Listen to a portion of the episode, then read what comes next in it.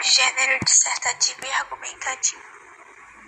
É um texto onde irei descrever uma situação e defender o meu ponto de vista. Ou seja, vou tentar com clareza e objetividade convencer as pessoas do que escrever. As características desse gênero são argumento. É onde vou defender o meu ponto de vista saber com a clareza o ponto de vista que vou defender. Listagem de ideia, onde vou listar minhas ideias para desenvolver o meu texto. Estrutura, onde vou apresentar o meu assunto. Desenvolvimento,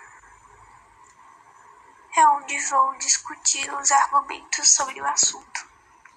Conclusão é onde vou concluir meu texto com clareza.